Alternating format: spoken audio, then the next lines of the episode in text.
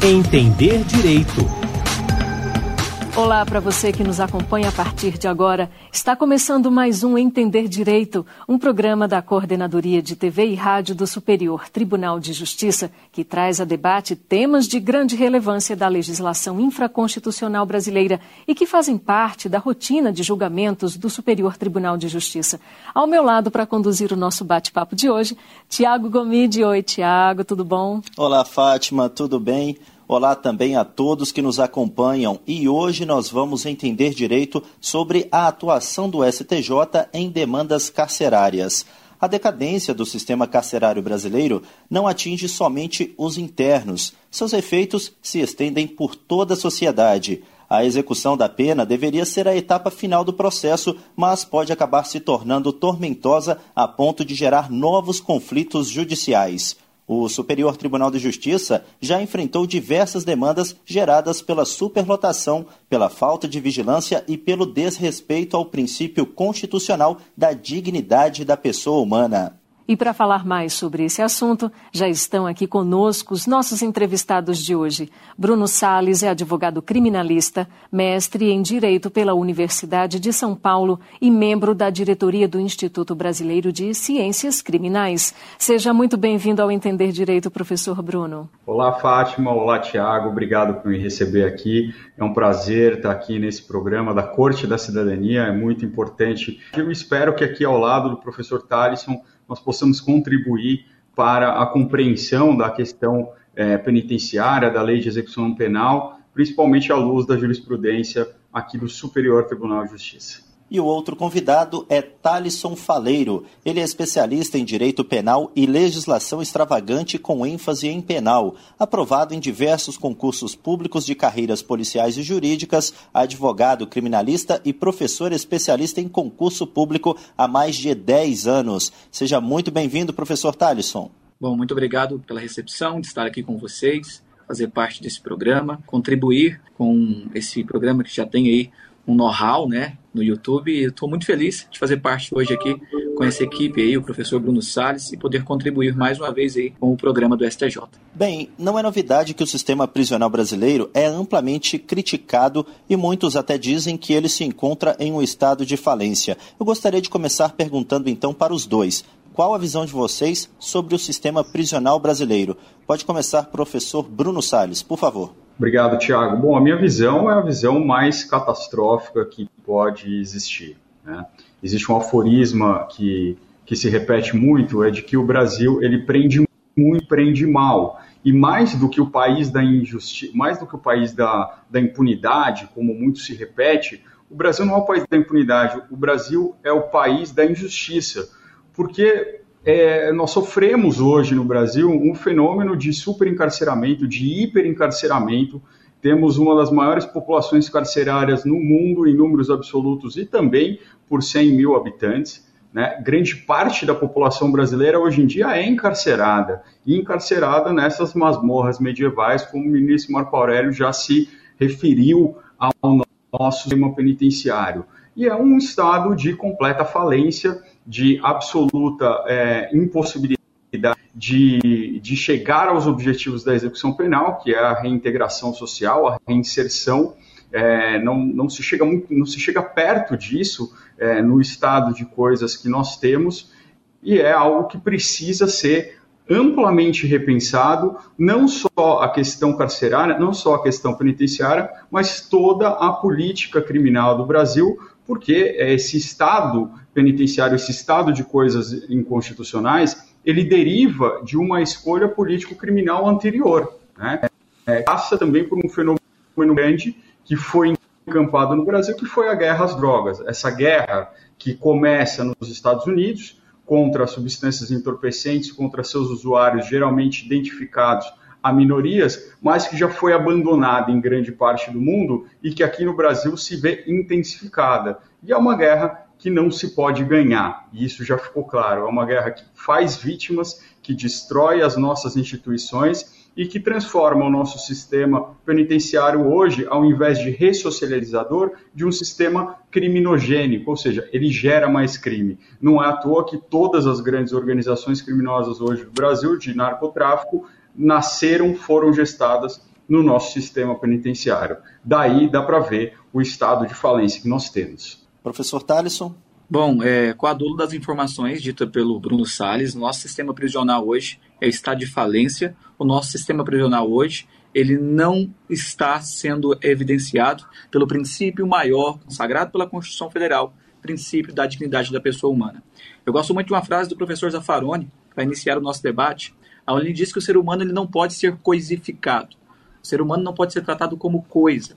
E o que a gente percebe hoje no sistema prisional, nos estados, no sistema prisional federal, é o ser humano, o preso, sendo tratado como objeto. Não se pega mais na ressocialização. Isso parece não ser o objetivo maior na prática. E sim o crime ocorrendo de tempos em tempos e o sistema prisional gerando crimes entre crimes, ou seja, um sistema prisional que não respeita princípios maiores da Constituição Federal, que não respeita o que foi consagrado na nossa Constituição Federal de 88, e o crime acontece de uma forma barbária, tanto antes da condenação como após a condenação. Não se trata mais de ressocializar o indivíduo, se trata de um sistema que não aplica a punição da forma que deve ser feita, e o crime vem acontecendo dia após dia.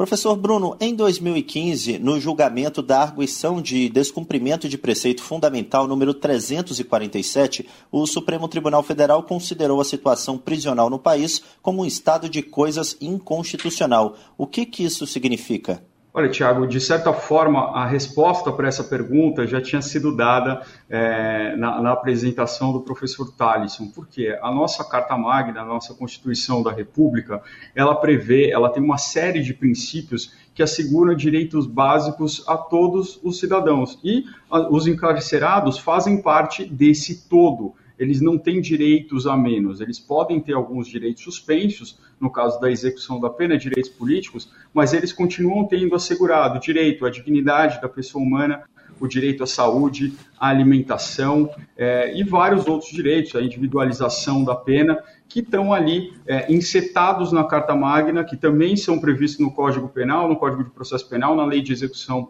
na Lei de Execuções Penais, e quando nós somos colocados de frente da realidade carcerária do Brasil, nós vemos que isso simplesmente não é, é, não é, esses direitos não são simplesmente, são simplesmente desobedecidos pelas autoridades, né? Então o nosso sistema, ele coloca como um sistema que desobedece à Constituição, que não atende aqueles objetivos constitucionais, daí que se chama de um estado de coisas inconstitucionais. Né? E é muito importante o Supremo ter reconhecido, ainda que nós precisamos avançar muito, porque a questão carcerária é uma questão civilizatória. Eu me lembro do professor Alamiro Veludo, é, quando defendeu a sua dissertação de titularidade na Universidade de São Paulo, mostrando que Tocqueville, antes de escrever sobre a democracia na América, ele vai aos Estados Unidos e ele escreve sobre o sistema penitenciário americano. Por quê? Porque isso reflete naquela famosa frase do próprio é, Dostoiévski, de que o grau de civilização de uma sociedade ele pode ser medido pela maneira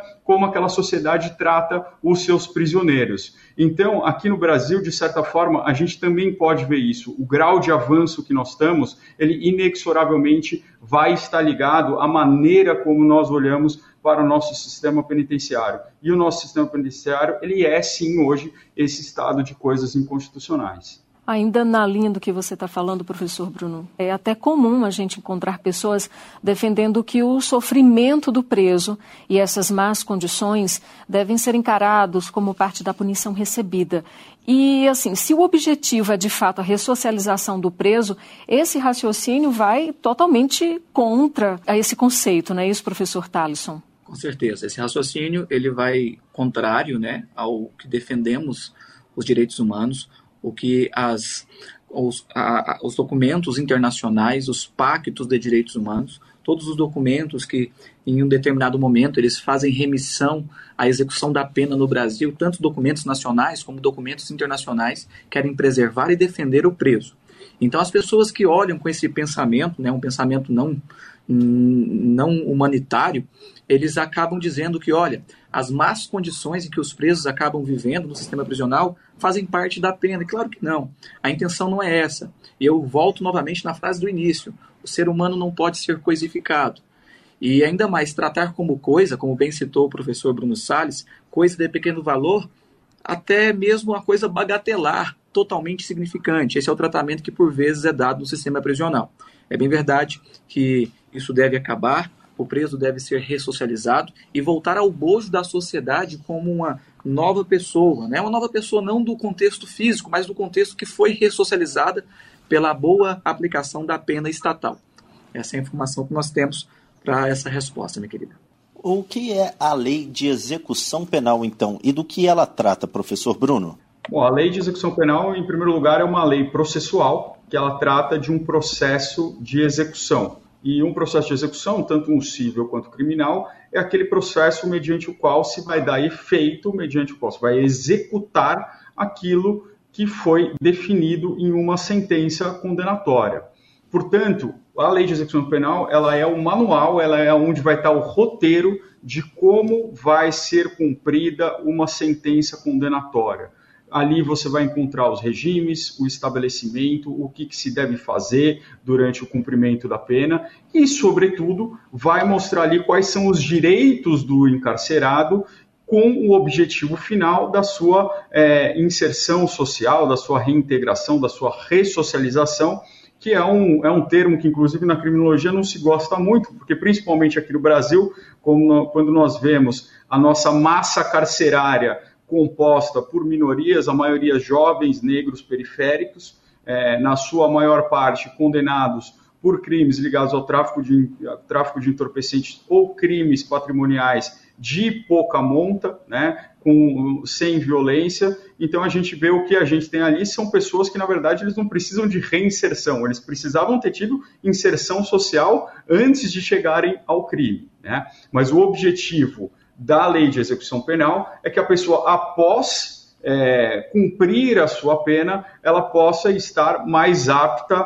para a sociedade. O que é um objetivo muito nobre, mas também um tanto quanto utópico. Hoje a nossa lei de execução penal, ela com praticamente 204 dispositivos, 204 artigos, e a todo momento a gente percebe o Estado querendo a ressocialização. A gente consegue perceber isso na previsão do artigo 10, quando o Estado concede as assistências, e sendo assistências um dever do Estado, e ao mesmo tempo tendo dupla natureza jurídica, sendo um direito dos presos, não só os presos condenados, os presos provisórios, e também a extensão das mesmas assistências dadas aos egressos, né? que é o liberado definitivo pelo período de um ano, a contar da saída do estabelecimento prisional, e o liberado condicional durante o período de provas. Então, a gente percebe que a lei de execução penal ela tem esse, essas, essa dupla natureza jurídica quando eu falo das assistências.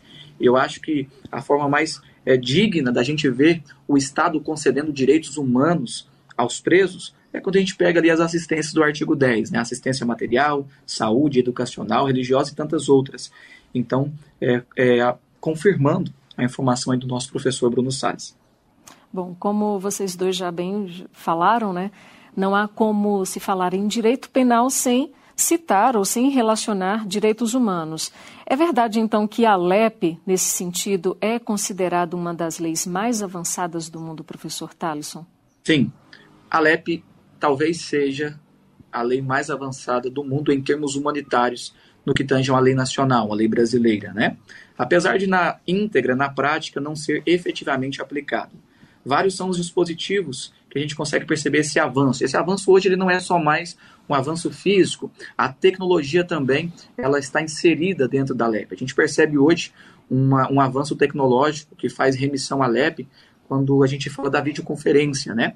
A videoconferência que hoje ela tem previsão e aplicação e concessão de direitos aos presos, onde eles podem a qualquer momento por parte dos seus advogados, as audiências serem feitas em espaços físicos, em videoconferências de áudio e vídeo, né, áudio e voz. E isso é, sim, também um avanço, né, um avanço tecnológico dentro da, da LEP, dentro da Lei de Execução Penal. Claro que não fica somente nesses termos. A LEP também é avançada em quesitos humanos. A todo momento, ela tenta preservar e proteger o preso, proteger aquele que está se ressocializando, que vai vir a se ressocializar e voltar ao bojo da sociedade. Sim, a LEP é uma lei muito avançada em termos humanitários, em termos tecnológicos, e repito, talvez na íntegra, na prática, não sendo efetivamente utilizada da forma que deve ser. Professor Bruno, qual a sua opinião a respeito da LEP?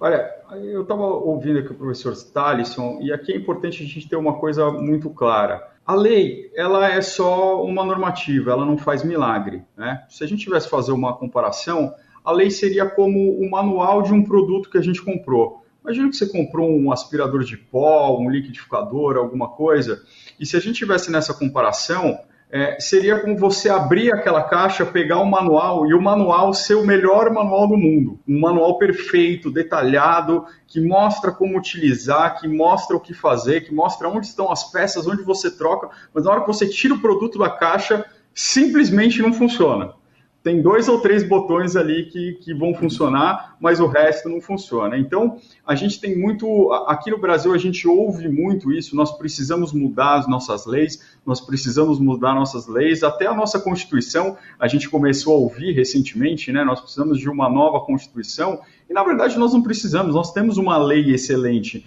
Nós temos uma lei que ela é bastante detalhada, que ela traz muitas garantias, mas que não é simplesmente efetivada na prática, que não é executada na prática. Nós temos ali a previsão da progressão de regime, mas o fato é que durante muito tempo não se progredia de regime, por quê? Porque as pessoas, porque você não tinha vaga no estabelecimento prisional que fosse é, que garantisse que você fosse para um regime menos gravoso. Depois a jurisprudência acabou mudando isso e falando, olha, se você não tem é, vaga no semiaberto, você tem que passar para o aberto. Mas ainda, você tem lá toda a previsão de como será o regime semiaberto, que você vai poder ter o trabalho diurno e recolhimento noturno, mas em muitos estabelecimentos, em uma série de estabelecimentos, você não tem trabalho para todos os presos. Você não consegue colocar os presos para trabalhar. Portanto, as previsões legais, elas são boas, elas são avançadas. O que nós precisamos avançar agora é na execução da própria LEP. Né? Nós precisamos de um processo de execução da lei de execução penal. E isso depende de políticas públicas, depende de dinheiro. A gente sabe, o Brasil é um país pobre que não investe no seu sistema penitenciário, e aqui eu uso essa palavra com propriedade, eu estou falando em investimento.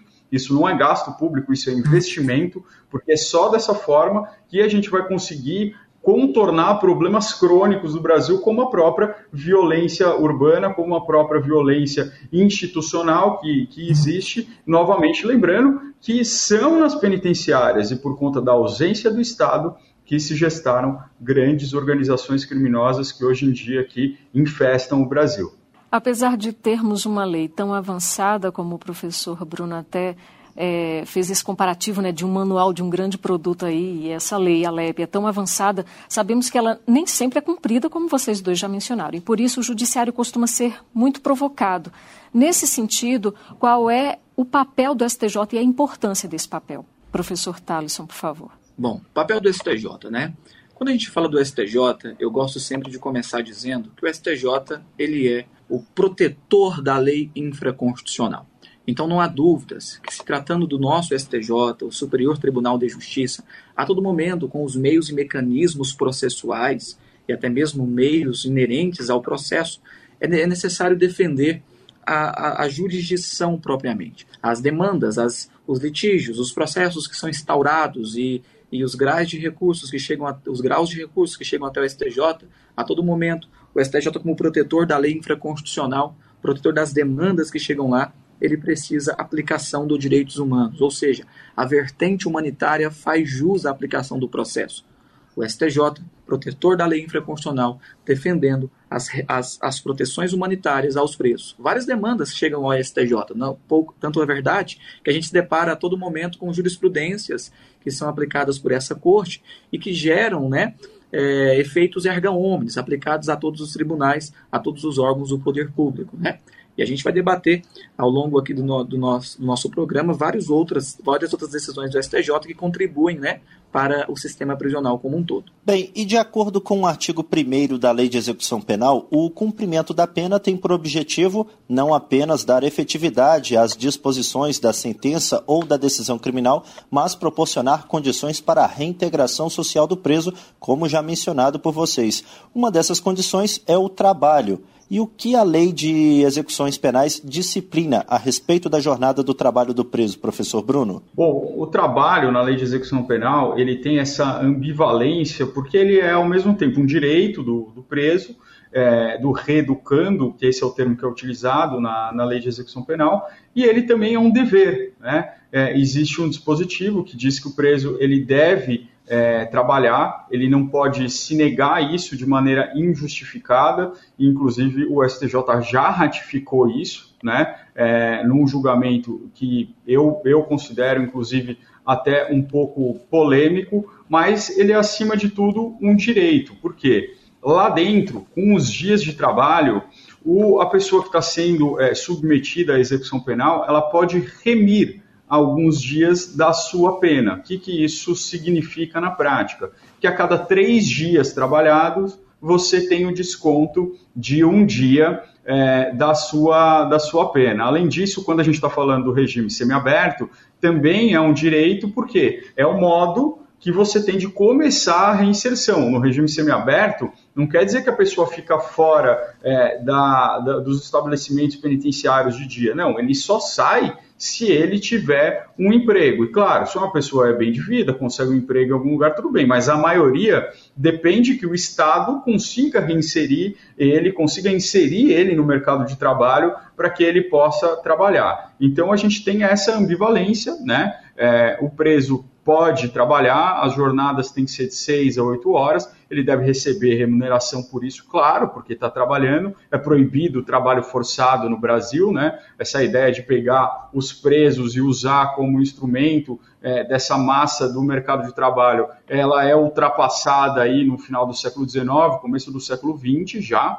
Então, é, isso hoje tem que ser visto, acima de tudo, como um direito do encarcerado, do reeducando, é, em relação ao Estado. Professor Talisson, é, o, o, preso deve ser remunerado, né? mas tem uma diferença aí entre a remuneração e o auxílio reclusão. O senhor pode explicar, por favor? Para a gente começar a falar primeiro né, desse salário pelo trabalho do preso, né, a gente sabe que lá por volta do artigo 33, salvo engano, da Lei de Execução Penal, o Alep começa a disciplinar sobre o trabalho e ela faz emissão ao trabalho externo e o trabalho interno. Né? Bom, Hoje sim tem uma grande polêmica se esse trabalho seria obrigatório tão somente ao preso condenado e sendo facultativo ao preso provisório. Mas a verdade é que, pelo produto do trabalho, esse preso não poderá receber o inferior a três quartos do salário mínimo. Essa previsão é legalista, essa previsão, essa previsão é legal lá nos dispositivos da Lei de Execução Penal. Bom, pelo trabalho, e ele tem finalidade educativa e produtiva, esses dispositivos também são legalistas da LEP, ele vai receber a sua remuneração. A verdade é que auxílio reclusão não pode ser confundido com o salário que é pago pelo trabalho do preso.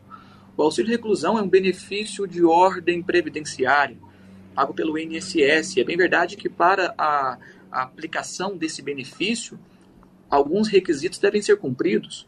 Requisitos esses objetivos que são é, aplicados quando se fala desse auxílio governamental propriamente. Porque quem está pagando é o próprio INSS, quem está pagando é, o, é, a, é a Previdência. Bom, muita gente acredita que basta ser preso para receber esse auxílio reclusão, mas na prática não é tão simples assim.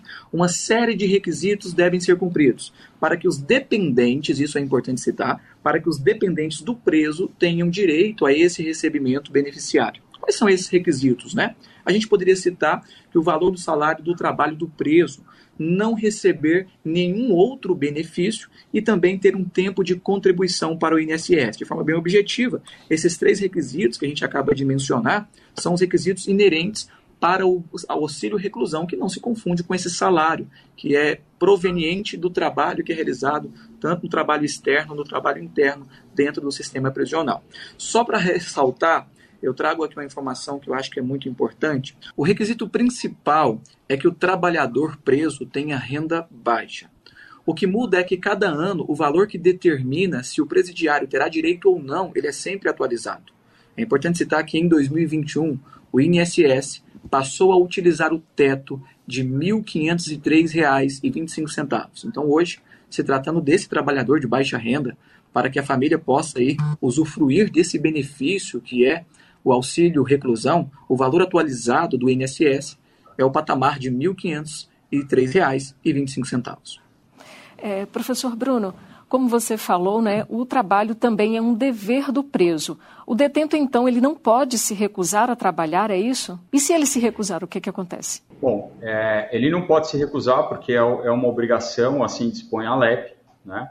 É, não estou dizendo que eu concordo com isso, mas essa é a disposição, e assim já decidiu o STJ que é, a recusa injustificada do, do, do reeducando em, em trabalhar quando disponível o trabalho pode ocasionar uma falta, isso gera uma falta do reeducando, né? E claro que as faltas vão contando para que ele não possa progredir de regime, para que a execução penal dele seja cada vez mais é, difícil, né? Cada vez é, ele fique numa situação pior. Mas é, é importante aqui a gente diferenciar é, do trabalho, a gente diferenciar o trabalho obrigatório, que é esse que está na lei de execução penal, do trabalho compulsório ou do trabalho forçado, né? E aqui dá para a gente fazer uma analogia é, mais ou menos como a vacinação que a gente tem, que a gente tem é, como um assunto muito familiar hoje em dia. Né? No começo todo mundo falou, ah, a vacina não pode ser obrigatória,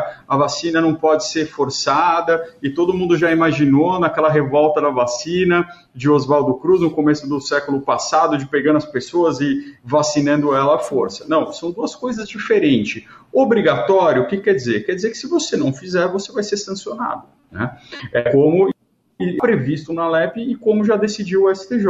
Se você se recusar a trabalhar sem justificativa, sem mostrar, olha, eu estou machucado, esse trabalho não é apto para mim, esse trabalho seria custoso demais, é, eu não consigo exercer essa atividade laboral, né? Se você falar simplesmente não quero trabalhar, você pode incorrer em, em falta né, que vai ficar no boletim aí é, de informação do, do reeducando. Outra coisa diferente é você forçar, pegar aquelas pessoas que eram forçadas a, a, a, fazer obras de rodovia nos Estados Unidos, né, inclusive mediante força mediante força. E isso não pode acontecer no Brasil, isso violaria uma série de dispositivos da Constituição Federal, então é bem importante a gente diferenciar essas duas categorias, porque elas são bem distintas. Bem, e há impedimento para que o condenado por crime hediondo exerça atividade laboral externa, professor Talisson? E aproveitando, queria que falasse também em relação à redução da pena pelo estudo. O que, que diz a lei e a jurisprudência?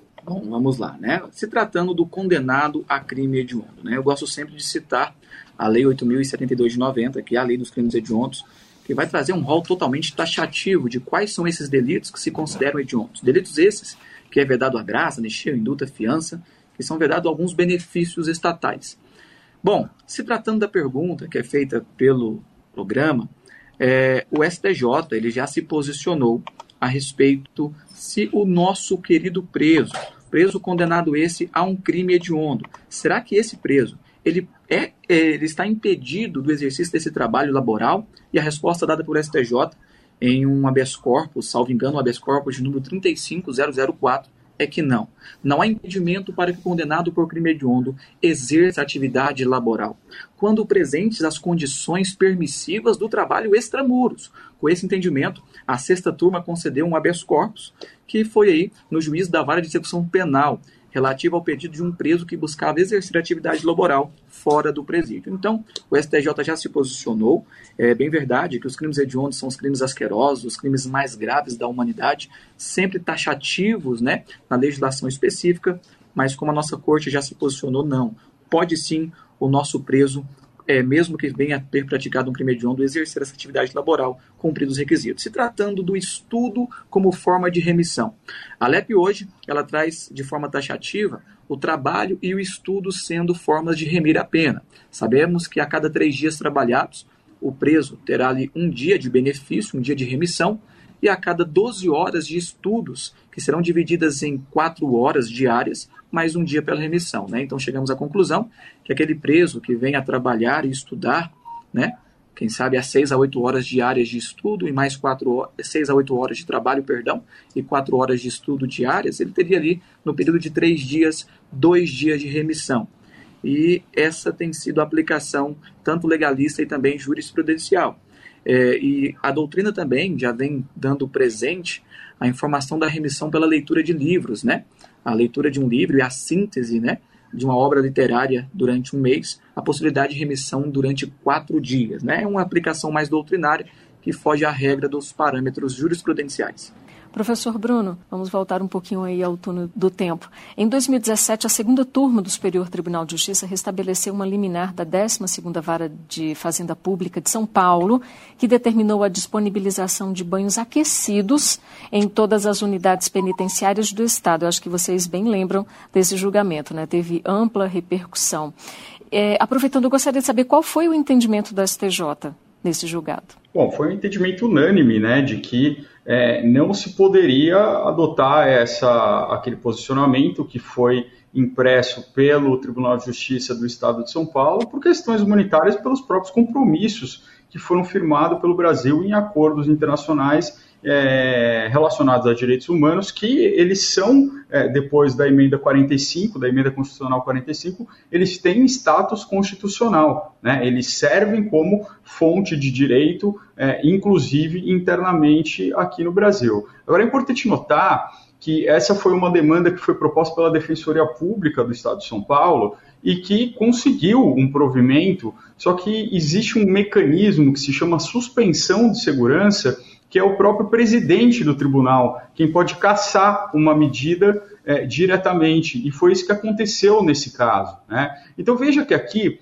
além da questão jurídica, a gente tinha um embate político. Um embate político por quê? Porque o governo do estado de São Paulo ele não queria cumprir aquilo, porque aquilo geraria algum tipo de, de gasto, né? E se a gente colocar isso é, comparativamente às contas públicas, nem era um gasto tão grande. Né? O aquecimento é, de água em um presídio não é um gasto estratosférico. Nós estamos falando de construir uma ponte, não estamos falando de construir um hospital, estamos falando de fazer uma melhoria. Mas ainda assim, não se queria priorizar esse gasto, que é um gasto irrisório e absolutamente necessário.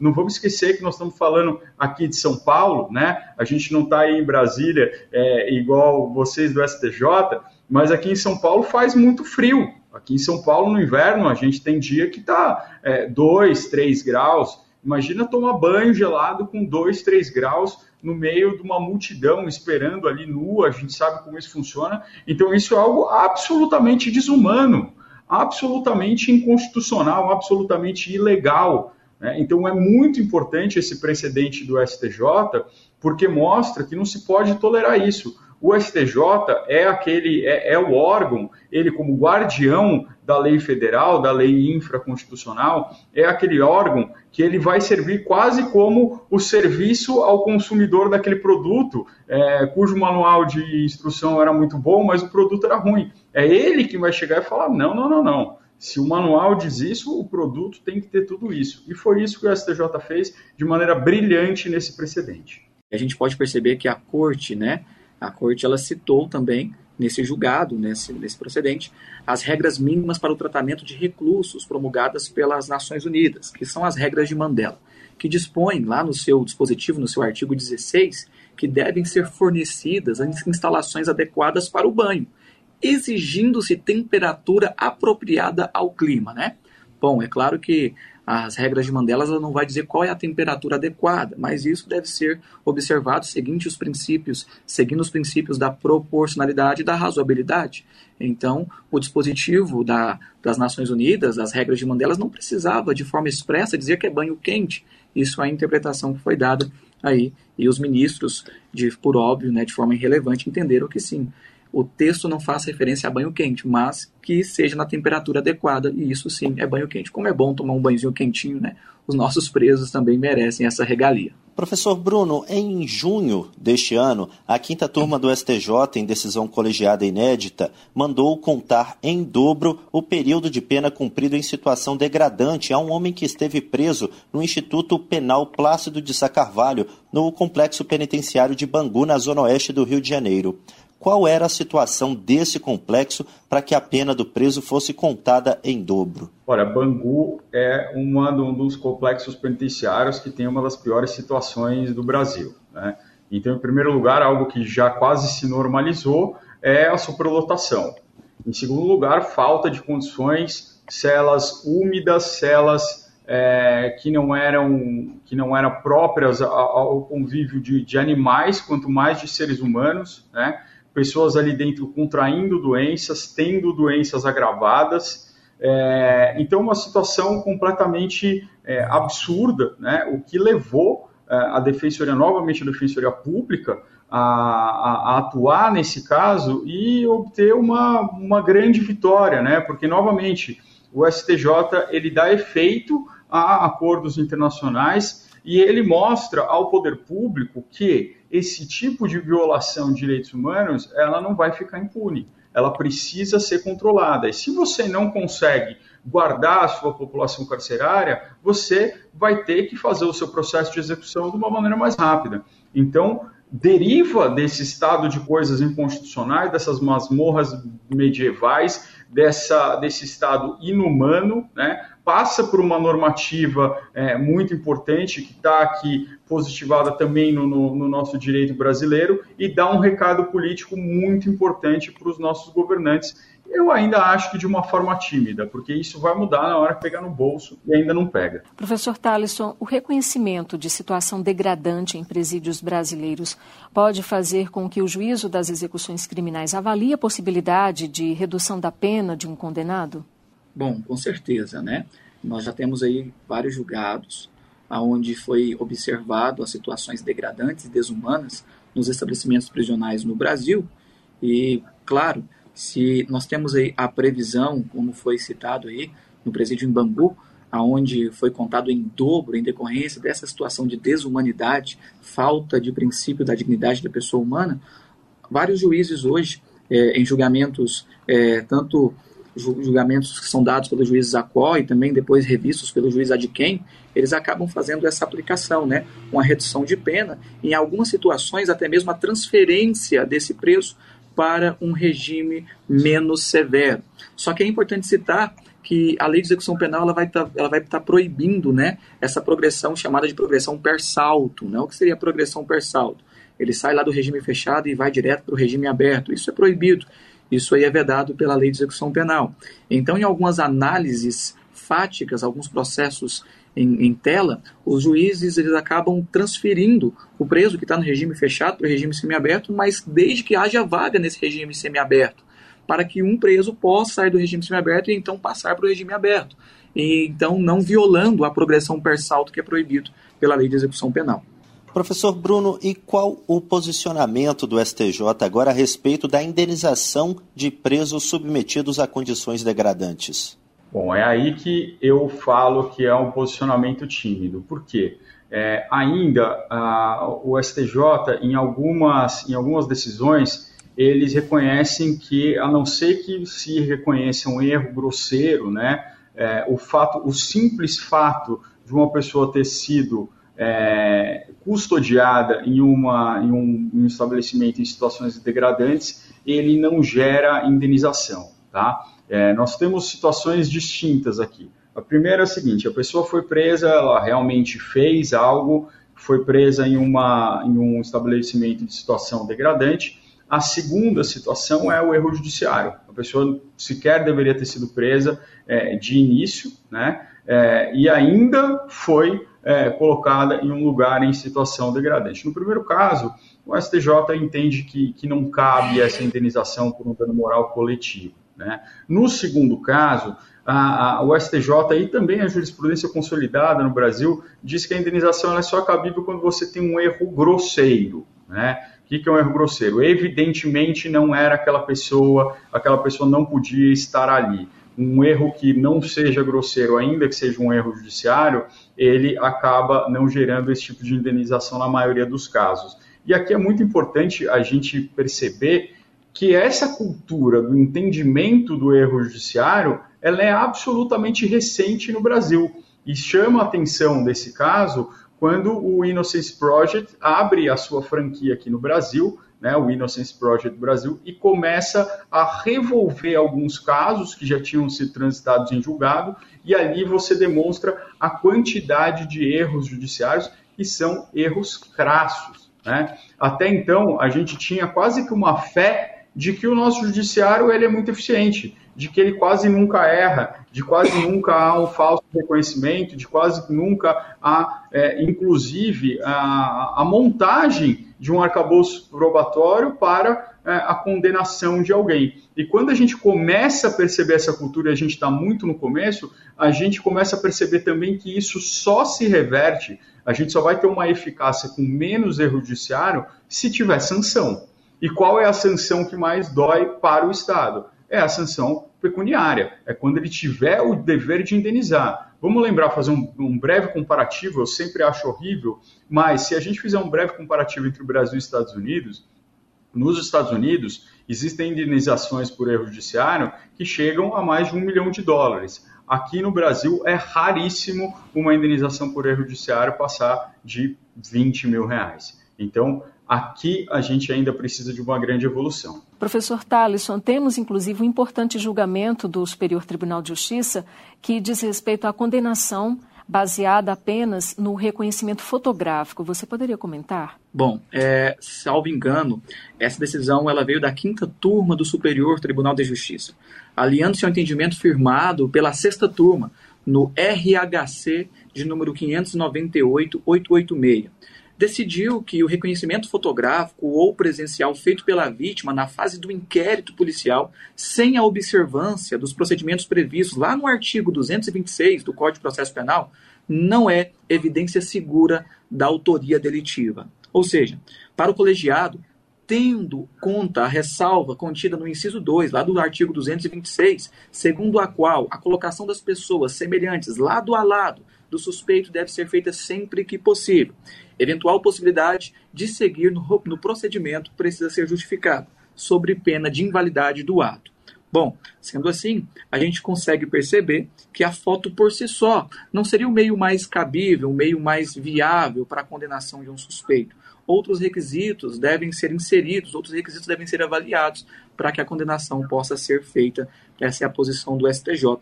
Posso fazer um complemento?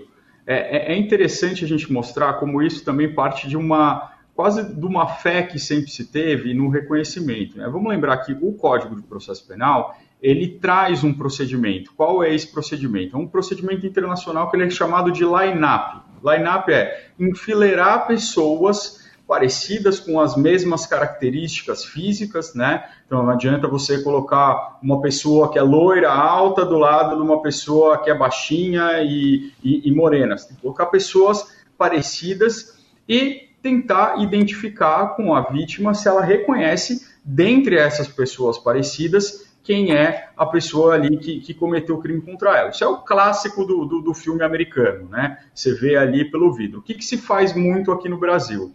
chega na delegacia e apresenta uma pessoa na frente dela ou mostra uma foto para ela. Esse método é chamado de show-up, é o método de exibição. E é claro que pelo viés cognitivo, vamos lembrar que a pessoa acabou de ser vítima de um crime, né? Ela está em um estado de choque e ela está na custódia de uma autoridade. Então, se uma autoridade chega para ela e mostra, é esse, é muito provável que ela diga, é, por que, que ele estaria me apresentando uma pessoa se ele não tem suspeita de que essa pessoa cometeu um crime? Né? E nas pesquisas que foram feitas, isso o Innocence Project contribuiu muito para o julgado paradigma do ministro Schietti, se mostra que você tem um viés cognitivo de, na maioria das vezes que te apresentam alguém, você confirmar que é essa pessoa. E depois, se te apresentarem de novo, você sempre vai apontar aquela pessoa. Por isso que o reconhecimento ele tem que ser desde o início ser feito dessa forma com esse procedimento, para você evitar falsos reconhecimentos. Nunca se pensou no Brasil até hoje que poderiam existir tantos falsos reconhecimentos. Mas lá nos Estados Unidos, isso, isso hoje a gente vê na evolução dos casos de erro judiciário, na maioria das vezes se começou fazendo casos por meio do DNA, né? Mostrando que os erros é, podiam ser feitos com, com, com, um exame de DNA, isso lá atrás, década de 80, quando se populariza esse tipo de exame. Hoje, a maioria dos casos de erro judiciário lá nos Estados Unidos, eles são relacionados a falsos reconhecimentos ainda. E aqui no Brasil, a hora que isso se popularizar, a hora que se mostrar quantos casos são, é, são objetos de, de falso reconhecimento, aí a gente vai ver. E esse passo do STJ, ele é muito importante porque só vai se aplicar o método do Código de Processo Penal quando casos feitos, quando reconhecimentos feitos de maneira errônea anularem os processos. Isso não tem jeito. Por quê? Se você não tiver qualquer sanção de fazer esse reconhecimento, vamos fazer. É muito mais fácil. Você mostra a foto de alguém, mostra ou pega no celular aqui o Facebook de alguém e fala, ah, é esse. A maioria das vezes vai ter esse reconhecimento. É isso que a gente tem visto cada vez mais principalmente com esse trabalho incrível do Innocence Project do Brasil e das defensorias públicas também, que têm feito um trabalho muito importante. Bem, e professor Talisson, a pandemia da Covid-19 também trouxe desafios para o judiciário e para o sistema carcerário como um todo, né? Diante disso, Sim. o Conselho Nacional de Justiça elaborou a recomendação número 62 de 2020 e eu queria que você explicasse para a gente do que, que se trata essa recomendação e como ela vem sendo aplicada pelo judiciário brasileiro brasileiro? Bom, as diretrizes da recomendação 62 do CNJ, né? Elas foram criadas com um critério maior de ser aplicado às pessoas com risco, né? As pessoas que estão nesse dentro desse núcleo, dentro desse quesito, grupo de risco. Mas também é muito importante citar que essa mesma resolução que ela tem por intenção aí aplicar dentro do sistema carcerário como um todo, para que as pessoas que possuem essa, essa, essa, é, que estão dentro dessa área de risco possam ser beneficiadas, em alguns momentos serem privilegiadas pelos benefícios da legislação, possam ali sair do sistema prisional ou até mesmo ganhar seus benefícios de uma forma mais rápida, né? Pela, pela recomendação do CNJ. Mas é importante citar também que não só as pessoas que estão no grupo de risco, como as pessoas que estão fora do grupo de risco já foram beneficiadas por esse sistema, tá? Por essa resolução. Em abril, o ministro Sebastião Reis Júnior, ele deu um liminar para conceder prisão domiciliar a uma mulher sentenciada com 23 anos de idade com doenças crônicas e entendeu que ela não estava no grupo de risco propriamente, né? ela já estava fora do grupo de risco. No mês de março do ano passado, a ministra Nancy Andrighi determinou que um devedor de pensão alimentícia deixasse a prisão civil em regime fechado, passando para a prisão domiciliar. Isso foi um precedente para que presos por dívida alimentícia fossem colocados em recolhimento domiciliar. Você poderia destacar, professor Bruno, qual a dimensão desse precedente para detentos nessa condição? Olha, é um, é um precedente muito importante porque a gente realmente tem uma questão é, crônica aqui no Brasil, que é a questão do, do abandono das mães solos, dos pais que simplesmente deixam de prover o sustento dos filhos. Né? É, é, um dever a pensão alimentícia. Por outro lado, a gente tem um, uma vedação no Brasil que é a prisão por dívida. E isso não deixa de ser um tipo de prisão por dívida. Né? É, no passado, o Supremo Tribunal Federal julgou como ilegal a prisão do depositário infiel, né? É, mas se mantém ainda esse último tipo de prisão civil no ordenamento jurídico brasileiro.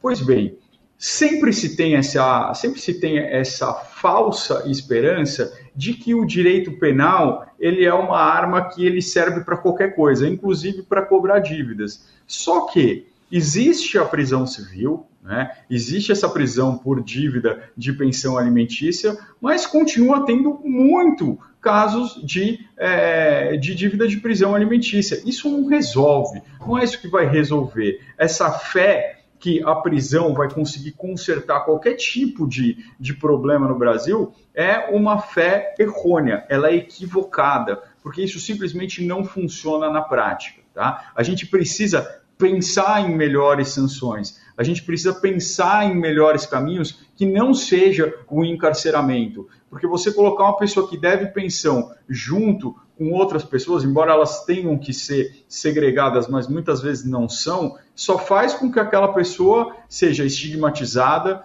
seja é, muitas vezes extorquida, tenha contato com organizações criminosas, né? E isso não vai ajudar em nada, e, e mais ainda, não vai nem conseguir poder pagar a pensão alimentícia. A gente precisa pensar em novos mecanismos, né? em mecanismos que sejam mais eficazes ao objetivo dessa norma. Qual o objetivo dessa norma? É prender a pessoa? Essa pessoa é perigosa? Essa pessoa representa um risco para a sociedade? De forma alguma, essa pessoa ela está inadimplente. Se ela está inadimplente porque ela quebrou e não consegue pagar, ou simplesmente porque ela não quer pagar, é, isso são outras, essa é outra discussão. Mas o fato é que você tirar o encarceramento, ainda que coloque uma medida de monitoramento, é um grande avanço e essa é uma decisão que, que engrandece o Superior Tribunal de Justiça. Eu gostaria de ouvir sua opinião, professor Talisson. Você compartilha dessa mesma visão aí do professor Bruno? Bom, com a dolo da mesma informação, eu acho que o encarceramento da prisão do devedor de pensão alimentícia não é a solução, só que isso já se estende há muitos anos, né? A gente já consegue perceber há várias décadas, é, desde lá de 1988, com a Constituição Federal, essa previsão lá no artigo 5 que não haverá prisão por dívida, salvo do depositário infiel e do devedor de pensão alimentícia, e a gente sabe muito bem que isso se estende há muito tempo. Ah, o Estado, por meio de políticas públicas, ele precisa sim buscar outros meios, meios adequados, que não seja o encarceramento, né? E eu gostaria de citar aqui também a previsão, eu me esqueço aqui o autor, mas ele fala da possibilidade de desprisionar, de descarcerizar a prisão por dívidas porque isso não se confunde com as órbitas criminais. Colocar essa pessoa que é inadimplente, como o professor Bruno Salles acaba de citar, dentro de um presídio e ter contato com facções criminosas, com criminosos de grande monta, isso consequentemente pode até mesmo violar os direitos desse devedor e ele então ir para a bandidagem, ir para o mundo do crime e se tornar uma pessoa a qual ele não era. Claro, isso tudo está ligado aos, aos critérios criminológicos, né? A personalidade da pessoa, aos seus antecedentes, mas ele pode sim, se envolver no mundo do crime e, consequentemente, não seria a medida mais eficaz. Então, a gente torce para novas medidas de aplicação, quem sabe, não somente a monitoração, e por que não, talvez, apenas uma prisão domiciliar ou uma situação do tipo, evitando a, a, a cadeia, evitando o presídio, evitando a criminalidade desse indivíduo. Bem, como vocês falaram, nós temos uma das legislações mais modernas do mundo quando o assunto é execução penal. Para finalizarmos nosso bate-papo, eu gostaria de saber a opinião de vocês dois, o que lá de fora, dos outros países, vocês acham que poderia ser adotado aqui no Brasil como alternativa para mudar esse estado de coisas inconstitucional. Pode começar, por favor, professor Bruno. Bom, Tiago, Fátima, acho que em primeiro lugar a gente precisa de uma alteração radical na nossa própria política criminal. Enquanto o Brasil investir na guerra às drogas, uma guerra que não pode ser vencida, nós teremos um problema penitenciário crônico. Né? Os Estados Unidos, que começaram essa guerra lá com o governo de Richard Nixon, já abandonaram e estão vendo resultados muito importantes em relação a isso. Não adianta a gente investir todo o dinheiro no mundo se a gente continuar é, canalizando um contingente muito grande de jovens negros periféricos para essas para esses estabelecimentos. Mas, em segundo lugar, sim, é investimento. Né? Assim que nós diminuirmos o nosso contingente, assim que nós conseguirmos pensar em soluções melhores do que o encarceramento, nós precisamos melhorar e investir os nossos estabelecimentos criminais para que eles realmente possam é, atingir o objetivo da ressocialização. Não adianta a gente tratar seres humanos como animais e querer que eles se apresentem à sociedade como seres humanos. Isso não vai acontecer. Se você tratar seres humanos como animais, eles reagirão como animais. Se você tratar eles de maneira degradante, eles vão entender que esse é o símbolo que a sociedade espera deles. Então, esses, para mim, essas duas chaves são as mais importantes. A gente prender menos, a gente prender melhor, a gente parar de prender os pequenos traficantes e pensar realmente nos grandes, é, na, nas grandes estruturas criminosas que são montadas no Brasil e investir no nosso sistema penitenciário. Professor Thales, na sua opinião, em que exemplos a gente pode se espelhar? Bom, é, parece uma resposta muito clichê, né? Falar em investimento, falar em políticas públicas. Mas eu queria finalizar esse bate-papo trazendo uma orientação do que realmente deve ser feito antes do do presídio, antes da prisão, antes do cárcere propriamente. A gente se depara com a teoria das janelas quebradas, que vai dizer em grossas linhas que aquele que consegue punir o Estado, o Estado-nação, o poder público, que consegue punir os pequenos crimes, os grandes crimes não acontecerão. Se a gente conseguir evitar os pequenos delitos e esses pequenos delitos tiverem punição, grandes crimes não acontecerão, grandes delitos não vão acontecer, e, consequentemente, essa é uma teoria que explica a prática de delitos não só no Brasil, mas no contexto conglobante, no contexto mundial. Essa teoria ela vai dizer a nós que, é, em um determinado momento, aquele que arremessa uma, janela, uma pedra em uma janela e essa janela fica lá toda quebrada, e se essa janela continuar assim, outras pessoas vão continuar depredando e quebrando o restante que sobrou. Nesse quesito, essa teoria nos, nos ensina que os crimes acontecem pelo um fator de impunibilidade, um fator de não punição do primeiro crime, da, da, da, do primeiro acontecimento fático. Então, olha só, por que, que a pessoa acaba se tornando um criminoso, um homicida? Por que, que o agente acaba se tornando um latrocida? Esse cara não começou a vida criminosa assim, ele praticou crimes anteriores, crimes de pequena monta, e o Estado não fez nada. Quem sabe o Estado aplicou benefícios como o princípio da insignificância e não trouxe uma punição estatal. Então acredito que o Brasil deve punir os pequenos delitos e não com prisão propriamente, mas a punibilidade deve ser é, vista, né? A punibilidade deve ser visível para que esse cara não se torne um grande criminoso. Essa é uma forma de evitar os crimes e, consequentemente, uma forma de evitar os presídios totalmente é, abarrotados de pessoas e superlotação no presídio nacional, nos presídios brasileiros. Ok. E hoje você entendeu direito sobre a lei de execução penal e sobre a atuação do Superior Tribunal de Justiça em demandas carcerárias. Nós conversamos com o professor Bruno Sales, a quem eu agradeço muito a participação no nosso bate-papo de hoje, professor Bruno. Eu que agradeço, Fátima, Tiago, muito obrigado por nos receberem aqui. Espero que possamos contribuir e estou à disposição. Quando quiserem falar de outro papo aí dentro do direito criminal, é só me chamar que eu venho. Bem, e nós agradecemos também a participação nessa conversa do professor Talisson Faleiro. Muito obrigado por estar aqui com a gente, professor. Eu agradeço a vocês por ter me convidado a estar aqui com vocês nesse programa. Fico muito feliz e honrado de participar aqui juntamente com o professor Bruno Salles, a equipe aí do TV, do STJ e contem sempre comigo aqui quando o assunto for direito penal e outras legislações esparsas que falam da, da criminalidade como um todo. É isso, pessoal. Vale destacar que o Entender Direito está na programação da TV Justiça, da Rádio Justiça e no canal do STJ no YouTube e em podcast nas plataformas digitais de sua preferência. A gente se encontra. Tchau, tchau. Entender Direito